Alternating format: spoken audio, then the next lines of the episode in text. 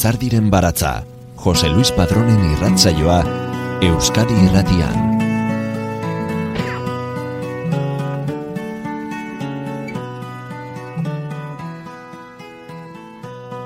Gabon entzule, ongi etorri Lizardiren baratzaren irratzaio berri honetara. Mila bederatzi ireunetara logita bederatzian kaleratu zuten taldearen izen bereko lehen diskoa, hain zuzen The Stone Roses aparteko lana da. Disko horretan gaurko gure irrasaioari hasiera eman dione abesti txiki labur hori dago, berrogeita malau segundoko iraupena du.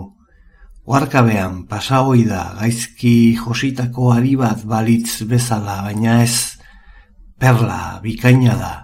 Ian Brown eta bere ahotsa John Skir eta bere gitarra akustikoa doinu simplea da, erdiaroko antzeko melodia dakarkigu gogora, tempo erdiko lau akorde dira.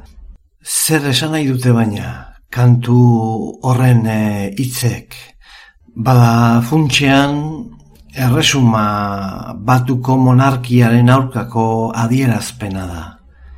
Mostu nazan, zati txikitan, jar nire ezurrak irakiten. Ez dia tatxerenik hartuko i tronutik kendu arte. Nire asmoa benetakoa dun eta nire mezua argia. Bukatu zain denbora, Elizabeth maitia.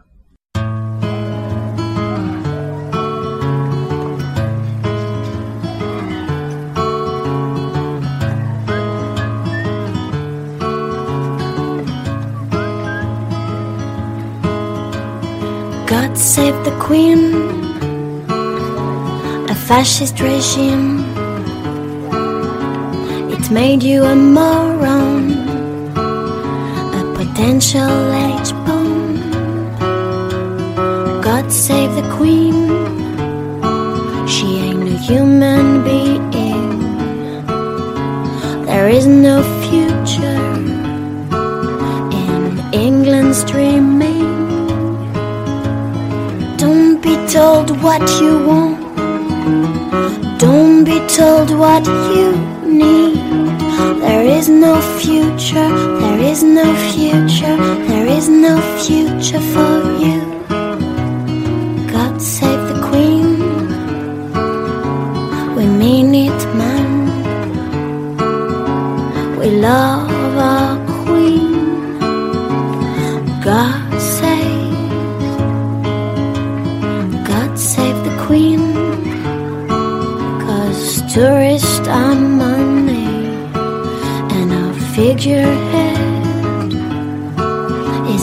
what she.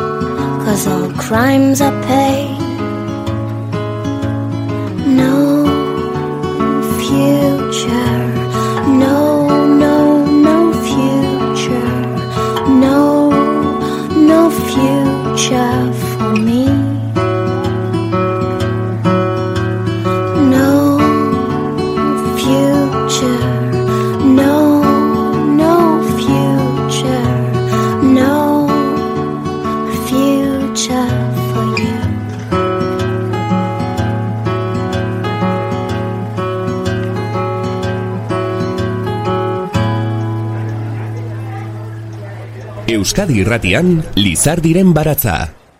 Ian Brown abeslari eta letragile handiak idatzia, himno emblematikoa, bilakatua, ere eserki, errepublikano bat urteen eh, poderioz. Eta bigarren baten bertsio estia da entzun berri duguna. Orain berrogeita hamar urte Sex Pistols talde ingelesak egindako abestia. Jainkoak gorde beza erregina. Hori bereziki azpimarratu nahi du baina kontrakoa esateko. musikaren e, historiako kantarik lotxagabe eta polemikoenetako bat.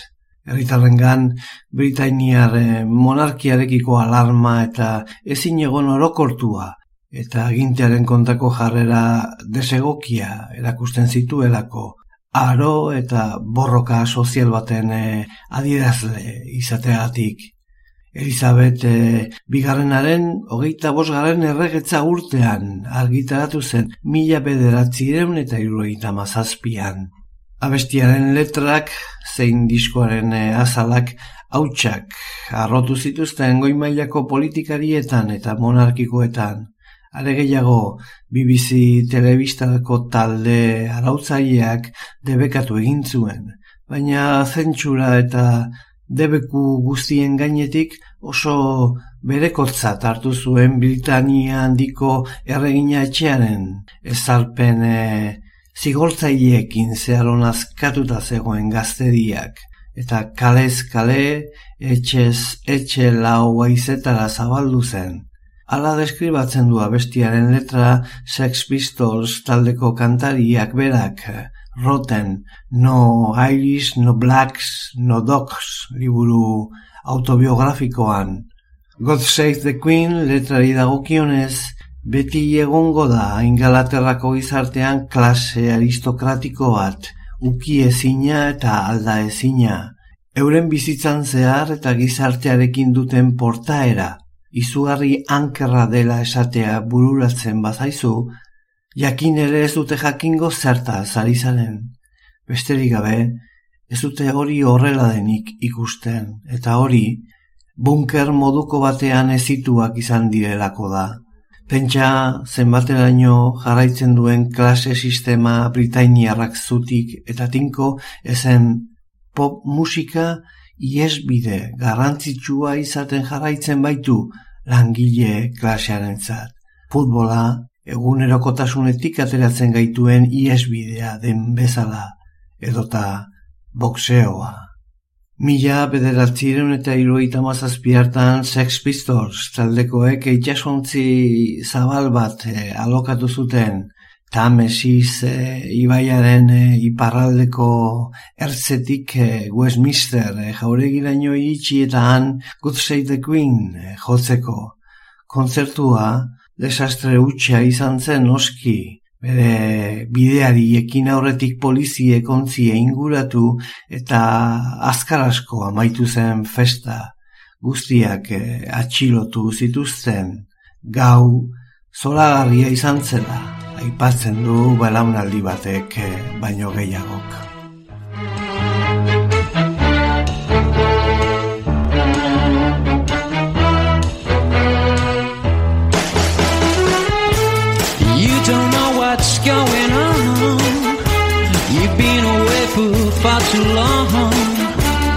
Can't come back. You think you are still mine.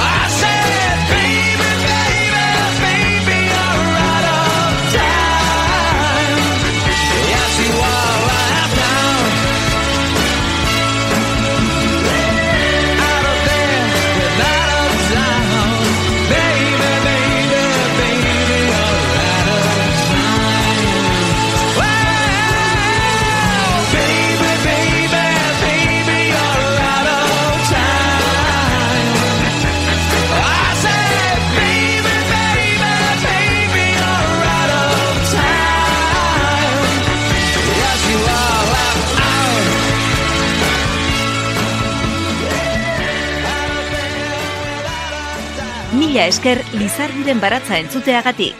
Irratsaio guztiak dituzu entzungai EITB naieran atarian. Zenbatu ezineko iritziak, letrak eta kantuak inspiratu ditu Elizabeth bigarrenak. Erresuma batuko erregina izan denak. Era bat e, kontrakoak, baina koroak ohar baten bidez e, medikuek haren e, osasun egoerarekin e, kezkatuta zeudela jakitera eman e, zuenetik ilosteko hil eta ospakizunak e, irudietan e, ikusi ditugun arte erregetzan e, denbora gehien eman duen monarka eta mundu osoko erregina zaharrenaren e, aldekoen e, txanda izan da. Legearen e, aurrean berdinak garela esaten digute, baina jaiotzaz privilegio duna izateak zenbait e, abantaia ditu. Bere maiestateak izan zituen e, privilegio guztien artean bitxiak edo direnak e, badaude esate batelako autoa baimenigabe gidatzeko baimena zuen pertsona bakarra zen eta Baimena zuen ere munduan zehar pasaportearen beharri gabe bidaiatzeko paperi gabe alegia. Isabel Bigarrenak urtean e, bitan itzaltzen zituen bere urtebetetze tartako kandelak. Jaiotegunean egiten zuen apirilaren hogeita batean hain zuzen familia giroan. Eta bigarren aldiz urtebetetzearen ospakizune ofizialetan ekaineko bigarren larun batean beti ere eguraldi hobea egingo zuen e, esperantzarekin. Esan gabe doa Isabel Bigarrenak gainetik gobernatzen zituen Britaniarrak, baina ez bakarrik eh, herritarrak. Duela zenbait mendetik ona, bere herrialdeko uretan zehar bizi diren e, zisneak, monarka Britaniarraren jabegotzat hartzen dira.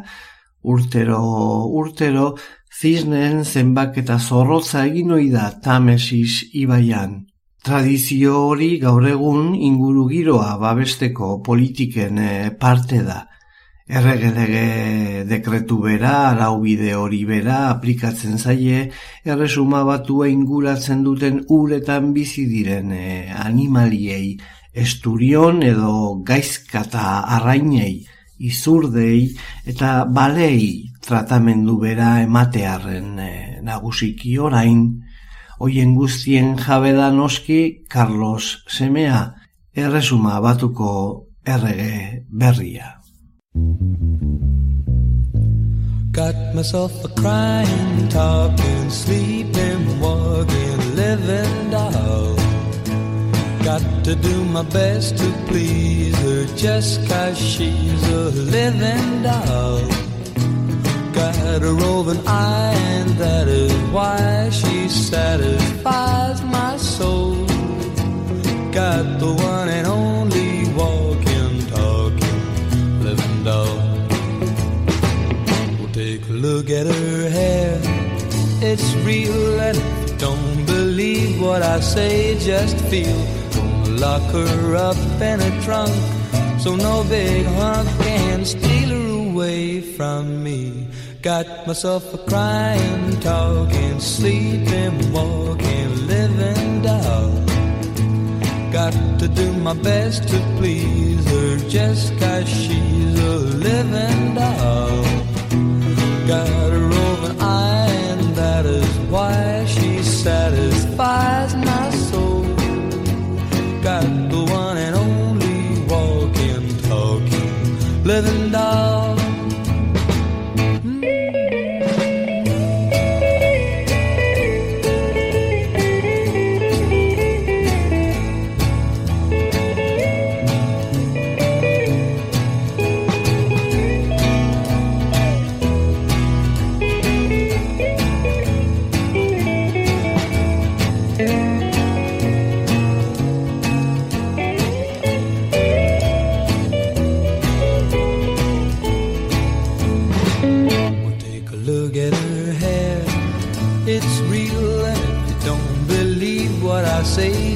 Feel. Lock her up in a trunk So no big hunk can steal her away from me. Got myself a crying, talking, sleeping, walking, living doll. Got to do my best to please her just cause she's a living doll. Got a roving eye, and that is why she satisfies my soul. Got the one and only walking, talking, living doll. Bereak eta bi entzun beharko ditu errege berriak ere. Haren arbasoek bereak eta asto beltzarenak entzun zituzten bezala. Agian eh, horregatik eta loezinak arintzeko eta irainak eskutatzeko erresuma batuko koroak poeta laudatuaren lanpostua sortu zuen amazazpigarren mendean. Britaniar eh, monarken eh, kronikari ofiziala zen, baina ez pentsa edonolako poetak eh, direnik aukeratutakoak errepasatuko dugu geroago orain arteko zerrenda, baina koipe emaile liriko moduko bat zen gehienetan eta soldata dirutan eta jerez ardotan e, ordaintzen zioten. Hala izan zen harik eta Mila zazpiren eta laroita marrean Henry James Pai poetak zorrak itota ardoaren balioa bera dirutan ere emateko eskatu zuen arte. Mila bederatziren eta laroita lauan, baina Londresko Sherry Institute of Spain erakundeak tradizio zaharra berreskuratu zuen eta gortean ogoratutako poetak Andaluziako Jerez de la Frontera udalerrira etorri ohi dira. Ardokupela Jerezen eh, botak deituak ingelesez xerrisak aukeratu eta sinatzera eta haien omenez izendatutako kalea bisitatzera. Jerez ardoa, ardo zuria da, lehorra gehienetan, kalitate finekoa, Espainian egiten da Andaluziako Jerez de la Frontera, nortik datorkio izena, Puerto de Santa Maria eta San Lucar de Barrameda herrietan bereziki alkohol zenbateko amabos gradutik oi gradurakoa du eta sei baldintza bete behar ditu hau gozo, kolore eta usain berezia, urtetsua izatea, gradu jakinak eta alda ezintasuna. Mota ezagunenak hauek dira, fino, xerez mota, oso lehorra, oso harina, manzanilla, xerez mota, hau finoa baino harinagoa kolorez, zurbila, amontillado, xerez eh, mota, zapore gozoa duena, oloroso, urrezko ardo iluna eta abar, eta abar luze bat. Ala adierazi zuen bere antzerki lana ezagun batean Ben Johnson amazazpigarren mendeko poeta laudatuak. Be merry and drink sherry, dust my poesy. Nire poesiaz zer esan dezaket, zoriontsu bizi zaitez, xerez ardoa edanez.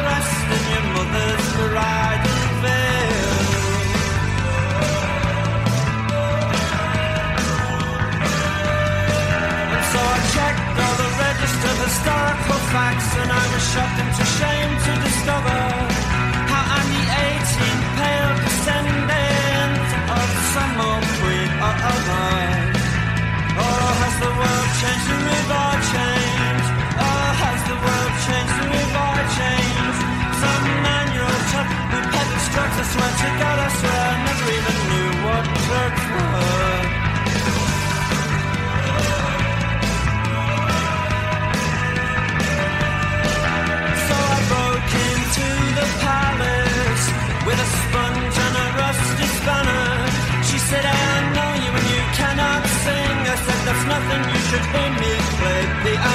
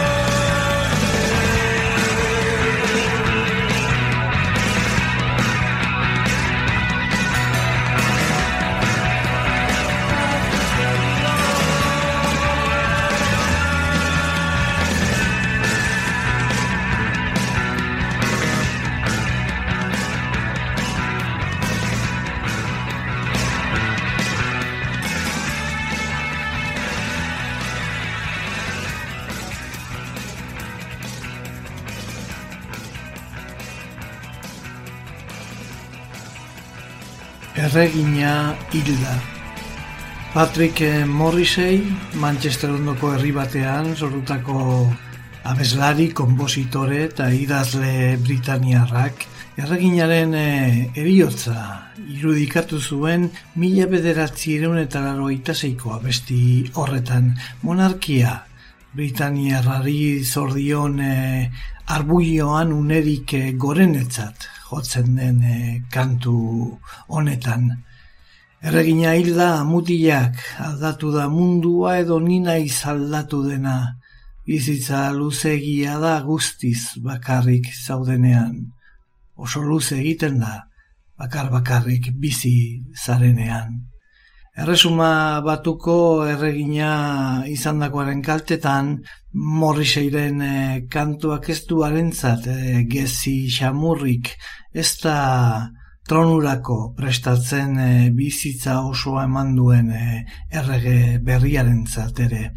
Erregetzaren e, balentriak eta egitada handiak zor zaien edo zor dieten e, ohore meritu eta maila kantatzeko ospakizunetan odak e, idazteko eta hildakoak memorian hilezin bilakatzeko horretarako poeta laudatuen bertsolerroak soilik mintzo dira.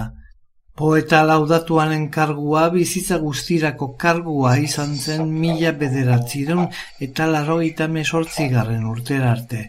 Ted Hughes, poeta hil eta Tony Blair orduko lehen ministroak arauak aldatu zituen arte.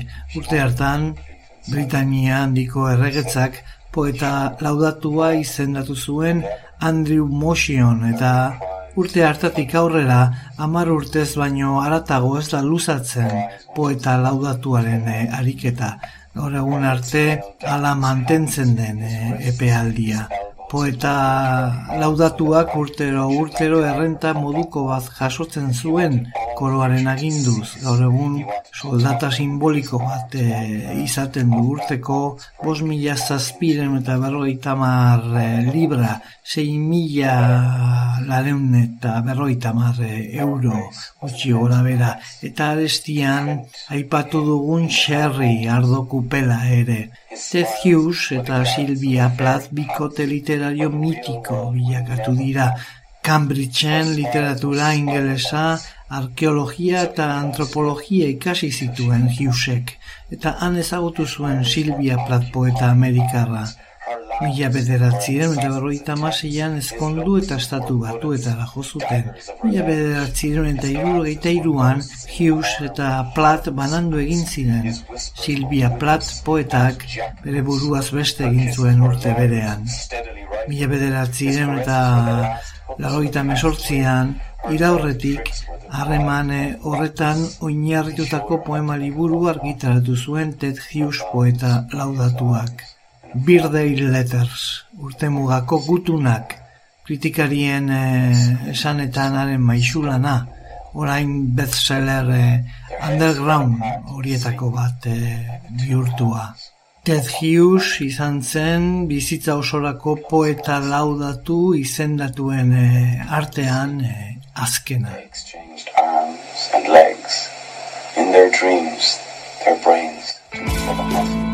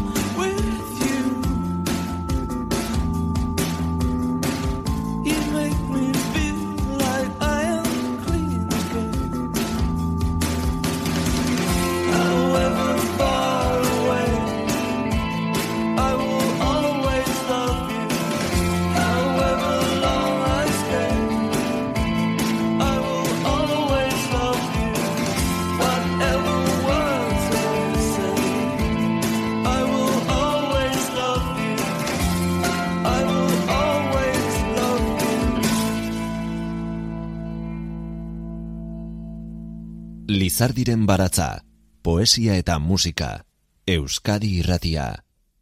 Carlos Bigarrena erregeak e, mila seireun eta iruroita sortzian ezarri zuen poeta laudatuaren ohorezko kargua eta arrezkero John Dryden, William Wordsworth, Alfred e, Tennyson, John Betjeman edo Ted Hughes poeten ibilbideak aitortu ditu besteak beste. William Wordsworth ingeles poeta esaterako mila zazpireun eta iruroita margarren urtean jaio eta mila sortzireun eta berroita margarren urtean hil zen. Ingalaterrako iparraldeko aintziren eskualdean jaio zen eta bertako paisaiak eragin handia izan zuen e, idazlearen e, hautzaroan eta literatura lanetan. Ikasketak e, Cambridgeen amaitu ondoren Europan zehar ibili zen bidaiari. Frantses iraultzaren aldeko agertu zen beti. Mila sortzien eta marrean, iparagirrek baino berrogi urte lehenago, Gernikako arbolari eskainitako nako soneto hau sortu zuen. Joseba Sariona India da Euskaratzailea. Oar bat, Gernikako aritza izeneko poema irakurtzen hasi baino lehen. Dodona iria aipatzen da bigarren bertsoan, Dodona ipar mendebaldeko Grezian epiron zegoen e, santutegia izan zen, dione izeneko ama jainkosaren gultzadako sagaratua. Erodotoren esanetan itekena da Grezia osoko santutegirik zaharrena izatea, Kristo aurreko 2000 garren milurtekoarena. Greziar polis nagusietatik urrun, Delfos eta gero bigarren santutegirik nagusiena izan zen. Kristautasuna heldu arte iraun zuen. Tira, horraino, ohartxoa, Gernikako aritza, Gernikako aritza zua itzindar saindukoa, dodonan bere adasken sakonetik janikoa botxa entzun araziz, fede sineskorraren ustez, gordetzen zuen aritz profetiko ura baino gehiagokoa. Zelan loratzen zara suntxidura aronetan, zer esperantza, zer rastan ekartzen dizu eguzkiak, Atlantiko itxasotik iristen aize xamurrak, goizeko garoak, apirileko euri gozoak kolpe gupidatxu eta zoriontxu alitzateke zure abarrak lurrean barraiatuko litukena, zure gerizpe zirkuluan ez badira gehiago biltzarrean elkartuko beren eserlekuetan, laborari eta jaunak, legegie doatxu horik, bizkaiko askatasun zaharraren zaindariak.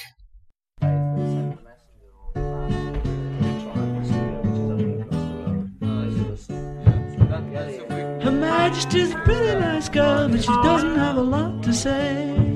Her Majesty's a pretty nice girl, but she changes from day to day. I wanna tell her that I love her a lot, but I gotta get a belly full of wine. Her Majesty's a pretty nice girl, someday I'm gonna make her mine. Yeah, we only need like she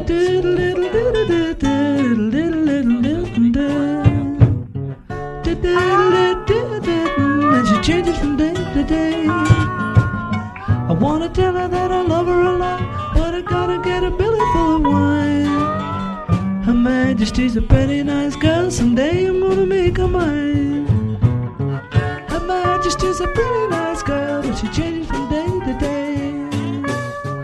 Her Majesty's a pretty nice girl, but she doesn't have a lot to say.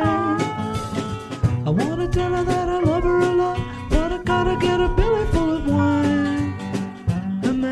Majesty's a pretty nice girl, someday I'm gonna make her mine. Yeah, someday I'm gonna make her mine. Do do do do do do do do do do do do do do do do do do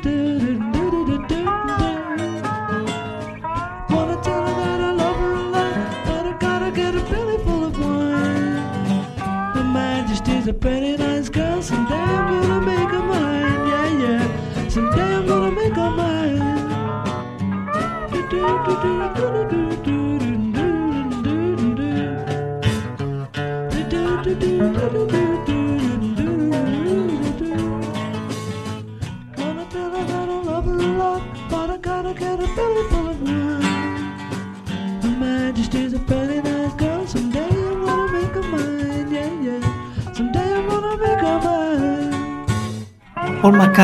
blues abesti Amerikarran ikuspegi hartu zuen entzuten ari garen Her Majesty izeneko kantua sortzeko. Bi abestien arteko zubilana izan zedila nahi zuen hasieran eta mila bederatziron eta irroita bederatziko grabazio honetan proba experimentaletan ari dira The Beatles taldekoak.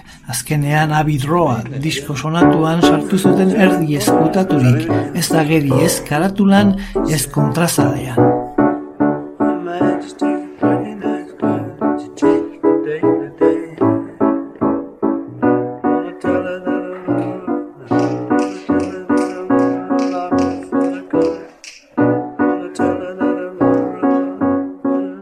Nahiko arraroa da, monarkikoa da funtsean, baina harinki errespetu gabea oso ironikoa baita, erreginaren zat prestatutako maitasun kanta bat da iaia. Esan izan du artistak komposizioari buruzari denean.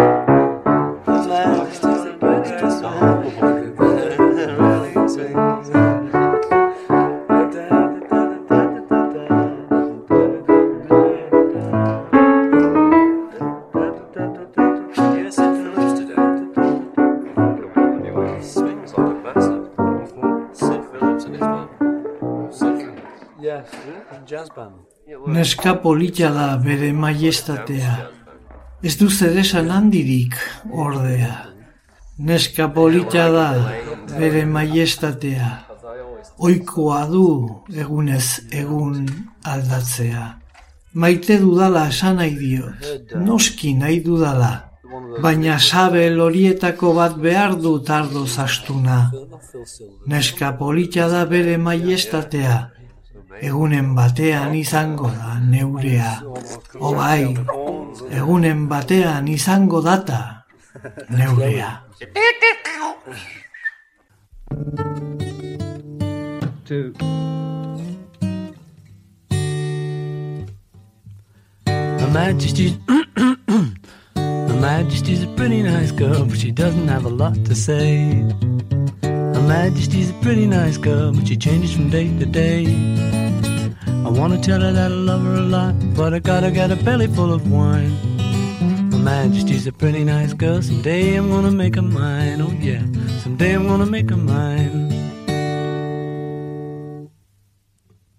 Her Majesty's a pretty nice girl, but she doesn't have a lot to say. Her Majesty's a pretty nice girl, but she changes from day to day. I wanna tell her that I love her a lot, but I gotta get a belly full of wine. Her Majesty's a pretty nice girl, someday I'm gonna make her mine, oh yeah, someday I'm gonna make her mine. Lizardiren baratza. Yeah. Guztira hogeita bat dira laudatuen zerrenda osatzen duten poetak haien artean Cecil Day Lewis, Irlandan jaioa, umetan ama hil eta itarekin elizgizon protestantea Londresera joan zen. Ume umetan hasi zen poesia idazten, Osforden ikasi zuen eta ezkerraren eta marxismoaren giroan han egin zituen lagunekin batera poetika politiko berri bat bultzatzen alegindu ziren hainbat intelektual gazte tartean Louis Magneiz, Stephen Spender eta Audenbera. Poeta, literatur kritiko klasikoen itzultzaile eta irakaslea izan zen, informazio ministerioan editore izan zen, Oxfordeko poesia irakasle eta Harvardeko irakasle gonbidatua, eta mila bederatziron eta iruaita sortzian Britania handiko erregetzak poeta laudatua izendatu zuen. Alata guztiz ere, poesiatik bizi ezin eta Nicholas Blake eh, ez izenarekin argitaratu zituen novela poliziakoek ekarri zioten osperik gehien. Cecil Day Lewis poema luze bat idatzi zuen matxitxakoko borrokan hain zutxu borrokatu ziren Navarra ontziko marinalei eskainia. Poemak, mila bederatziron eta hogeita mazazpiko martxoaren bostean matxitxako parean gertaturiko bataia gogoangarria kontatzen du. Orduan, Euskadiko gobernuak itxas armada pala eratzeko bakaia bontzi eta bou batzuk e, gerrarako moldatu zituen eta Gipuzkoa, Bizkaia, Navarra eta Donostia izen aipini zizkieten. Baionatik bilboranzko bidaian, Gipuzkoa, Bizkaia, Navarra eta Donostia ontziek Galdames merkatalontziaren eskolta osatzen zuten. Fasisten Kanarias gerrauntziarekin egin zuten topo ordea, batzuk ies egitea lortu zuten. Beste batzuk nahiago izan zuten eriotzaren e, segurantzan azken odoltanta ere eman. Gipuzkoa ontzia sutan Portugaleten babestu zen, Donostia Arkaxonera erretiratu, Bizkaia azkenean Bermeon sartu zen, Navarra ontzikoek ostera, nahiago izan zuten azkeneraino borrokatu etxi baino. Udarion adore eta kemenak txundituta idatzi zuen Cecil Dade Lewisek de Navarra poema, onako pasarte famatu hau barne, bihot zailduaiek eriotza nahiago izan zuten, errenditu baino. Zelan edo alan armatutako bakaia ontzi txikia guda ontzi handiaren aurrean modu suizida aretan e, plantatu zenean hasi zen ingeles askorentzat hasi ere bigarren mundu gerra. Borroka horren laro eta bosgarren urte horren adalata hitz gutxi hauen bitartez gogoratzen dugu orduan gertatutakoa. Isabel printzesa txikiak amar urte zituen orduan.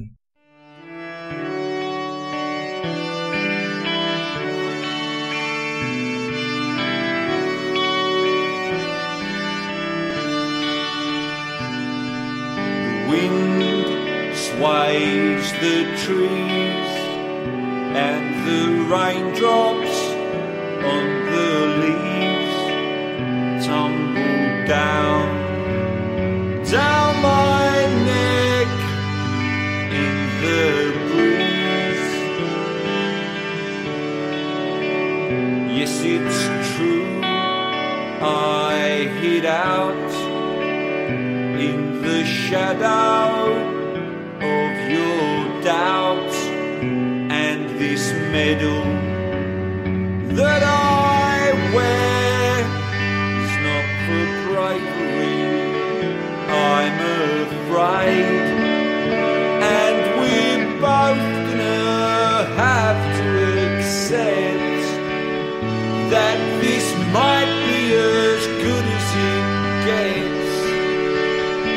as our love for each other respects neither.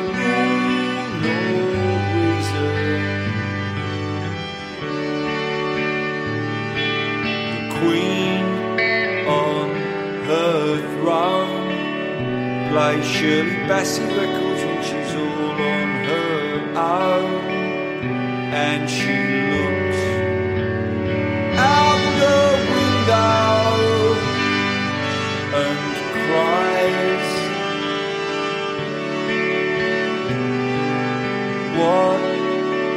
I do? Scratch off all of my tattoos and forget those girls' names, which you're not about to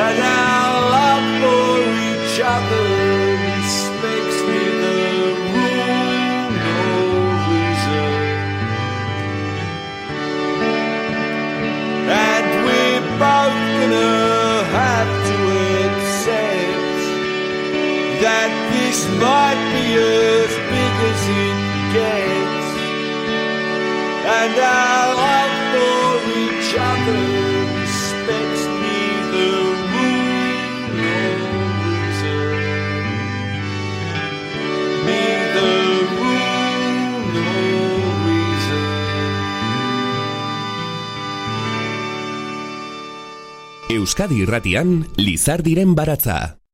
Hiltzeak eh, lanak ematen ditu, baita lanpostuak ere, errege erreginen eriotzak zer esanik ez. Sei izan dira Isabel Bigarrenaren eh, erreginaldian zehar izendatutako poeta laudatuak. Aipatu ditugu Cecil Day Lewis, John eh, Betjeman, Ted Hughes eta Andrew Motion. Emakumezko poeta laudatuen artean lehena Carolan e, Duffy izan da, 2000 eta bederatzean izendatua. Erabaki eskandalagarria eskoziarra baita eta bisexuala. Kargua Philippe Larkin poetari eskaini zitzaion aurrez Larkinek ordea uko egin zion proposamen eh, horri eta 2019an poeta laudatua izendatu zuen Britania handiko erregetzak Simon Armitage. Ari nagusitu zaio azken egunetako buru austerik handienetako bat. Inspirazioa lehen bailen eh, bilatzen saiatu eta poema batekin omendu beharra Elizabeth Bigarrena erresuma batuko bere erreginaren eriotza. Eta Simon Armitaz poeta ezagunak egin du bere lana, lore eskaintza izeneko poema idatzi du, erreginak hain gustoko zuen aranetako lirioak lagunduta, bi apaldi osatu ditu eta bakoitzak bederatzi bertxolerro ditu. Elizabeth izenak bederatzi letra dalaman bezala. Etorriko da juna barra eta hortzena izanagatik ere, eskiak eta aritzak azken gorritasun berde iraileko laino perla kolore.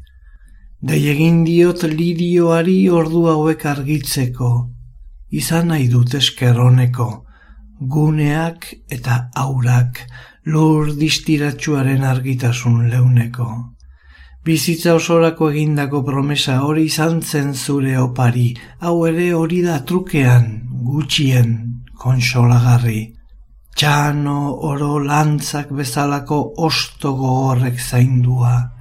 Herri oso hartu zen nuen zure esku delikatuetan, orain atxeden hartu dezaketen eskuetan mende bateko pixua harindua. Iritsi da iuna barra, euri aleku beltzen eta monro mendi gainean aranetako lirio, ia zure izenaren pareko lore kutxuna, zure lore sorta ospetsuekin alkarlotua. Epertargien jeloskortasuna eta grazia, infloresentzia bakoitza da, ahots berezia estaltzen duen kanpai isila. Egun lauso berria, biribildu gabeko austurak urruneko tontorretan eta parke publikoetan eta guztiak bira egiten du argi petalo eta sustrai sakon horietan. Bere loraldiaren mugatik eta bizitzatik arantzago, armi armen eta zuaitzen artean dabilen lirio honen distira, argi hau ez da inoiz itzaliko. You are the center of your little world, and I am of mine. Now and again we meet for tea, we're two of a kind. This is our universe, cups of tea. We have a beautiful cosmos, you and me. We have a beautiful cosmos.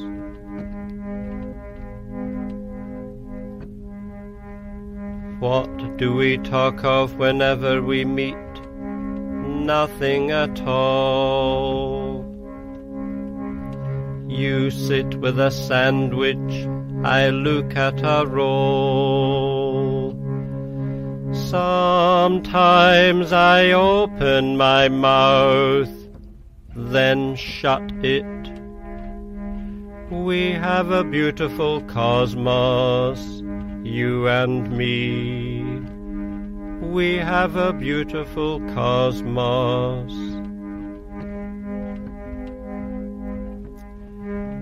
You are the center of your little world, and I am of mine.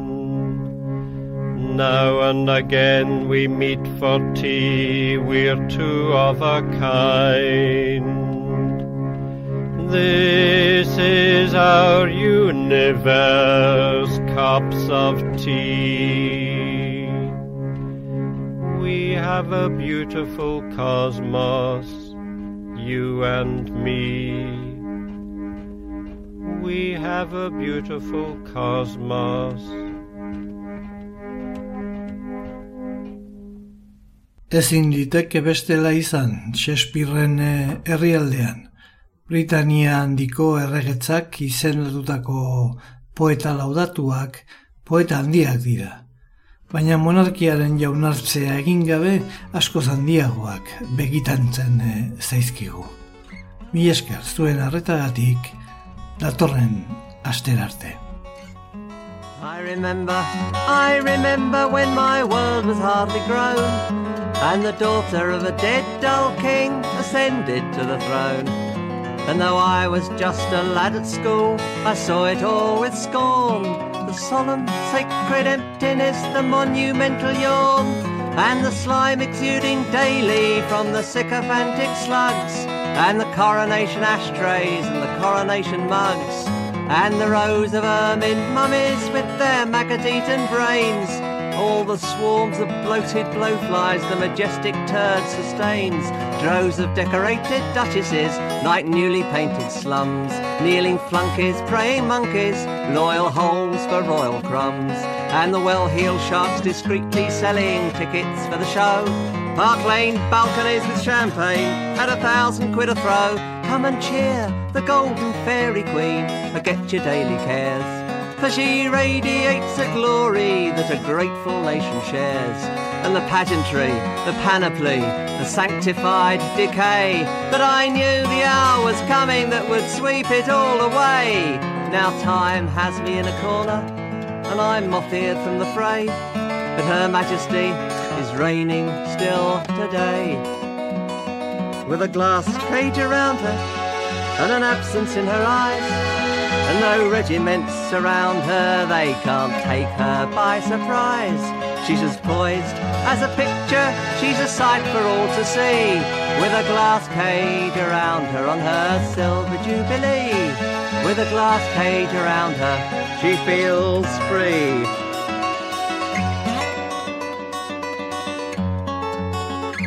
Lizardiren baratza, Euskadi irratian, Jose Luis Padrón. I remember 1956, Division East and West, British paratroops in Suez, Russian tanks in Budapest, and the peaceful marchers singing for the dream that must come true of a world free from the nightmare we've since grown accustomed to. And the Cuban Missile Crisis with the rumours flying round. The Queen was in her secret bomb-proof palace underground. And the violence exploding when anger made a stand for a peasant people burning in a torn and tortured land. And the monarch walked her corgis behind the palace wall, never once betraying what she felt or if she felt at all. While her husband shot his mouth off like a walking blunderbuss, she gave birth to royal children with a minimum of fuss. Maintained her waxwork dignity as she trod the royal dance fulfilled her royal functions in a kind of royal trance. Balmoral, Ascot, Sandringham, the ship launching routine, palace banquets, garden parties, ever smiling and serene. Unique symbol, model woman, never seen, always seen. So we watched her as she played at being queen.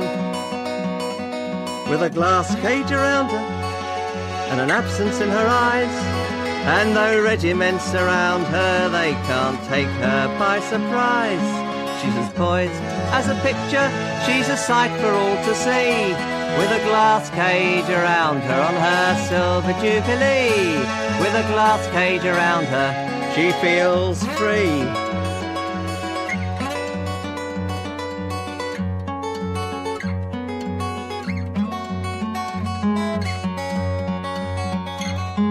She seems so commonplace, a woman in her fuddy-duddy hats.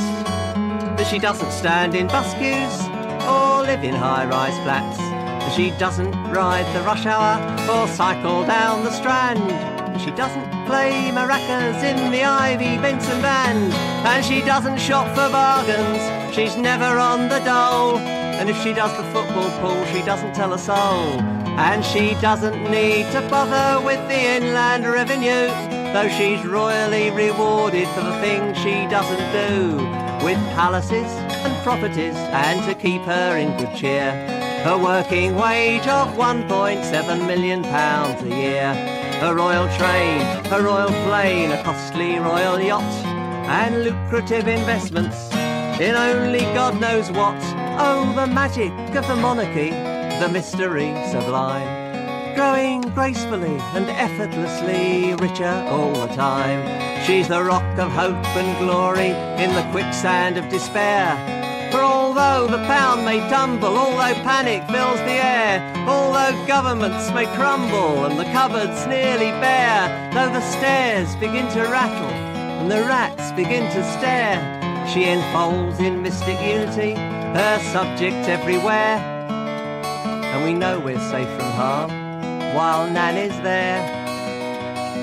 With a glass cage around her and an absence in her eyes. And no regiments surround her, they can't take her by surprise. She's as poised as a picture, she's a sight for all to see. With a glass cage around her on her silver jubilee. With a glass cage around her, she feels free.